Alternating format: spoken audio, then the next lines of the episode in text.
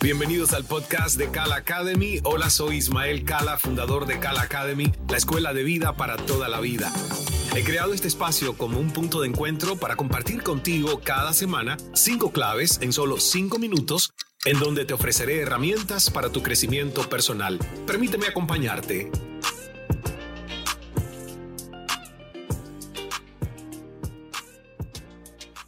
Hola, hola, bienvenida, bienvenido a esta nueva edición del podcast 5x5. ¿Cómo estás?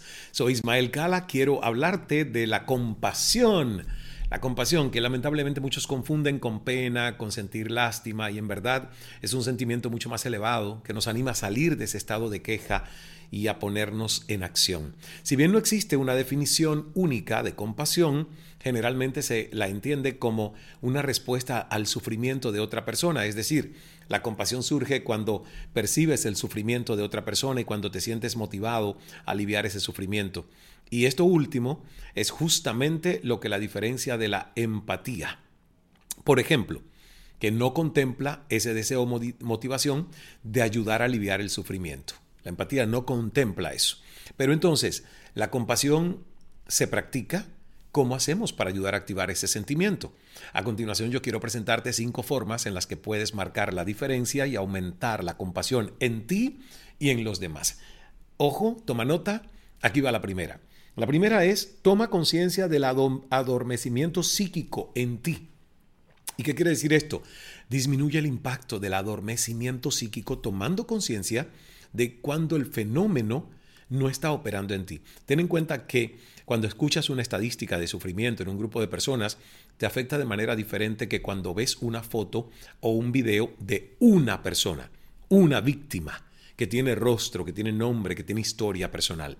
Entonces, Trata de imaginar que cada persona representada en la estadística tiene justamente eso, identidad, nombre, cara, historia, una vida.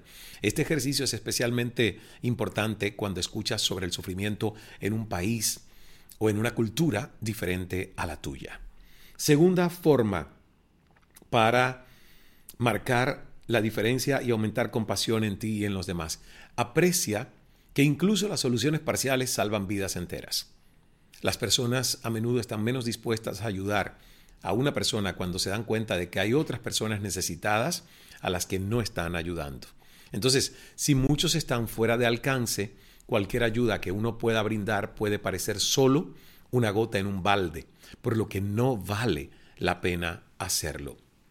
Tercero, entiende que, como dice la monja budista Pema Chodron, la verdadera compasión no consiste en desear ayudar a quienes son menos afortunados que nosotros, sino en darnos cuenta de nuestro parentesco con todos los seres. Qué bonito.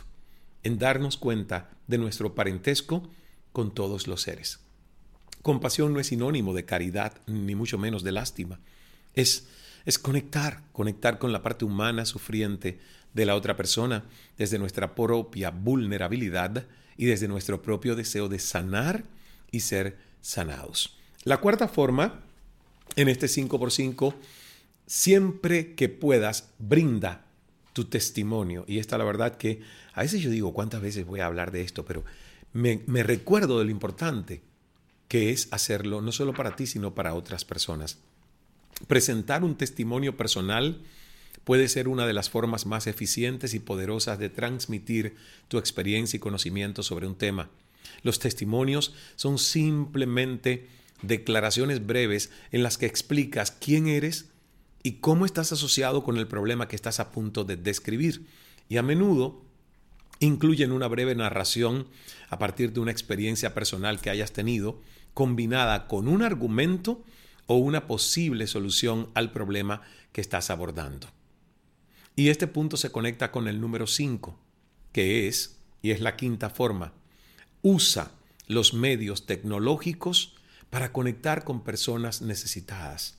Y fíjate qué interesante, ¿por qué? Porque estos aparatitos, los nuevos desarrollos tecnológicos están facilitando muchísimo la conexión entre personas de todas partes del mundo. Entonces, los medios digitales se pueden utilizar para generar conciencia sobre la difícil situación de los demás y conectarse con personas específicas que necesitan ayuda. Y no solo hablo de los trabajadores humanitarios, sino cualquier persona con conexión a Internet puede aprovechar el poder de estos medios digitales para lograr este propósito de ayudar a los demás. Recuerda, para activar la compasión, hacemos el resumen. La primera, toma conciencia del adormecimiento psíquico en ti. La segunda forma, aprecia que incluso las soluciones parciales salvan vidas enteras. La tercera, entiende que la verdadera compasión no es ayudar a quienes son menos afortunados, sino darnos cuenta de nuestro parentesco con todos los seres. La cuarta, brinda tu testimonio. Y la quinta, usa los medios tecnológicos para conectar con personas necesitadas.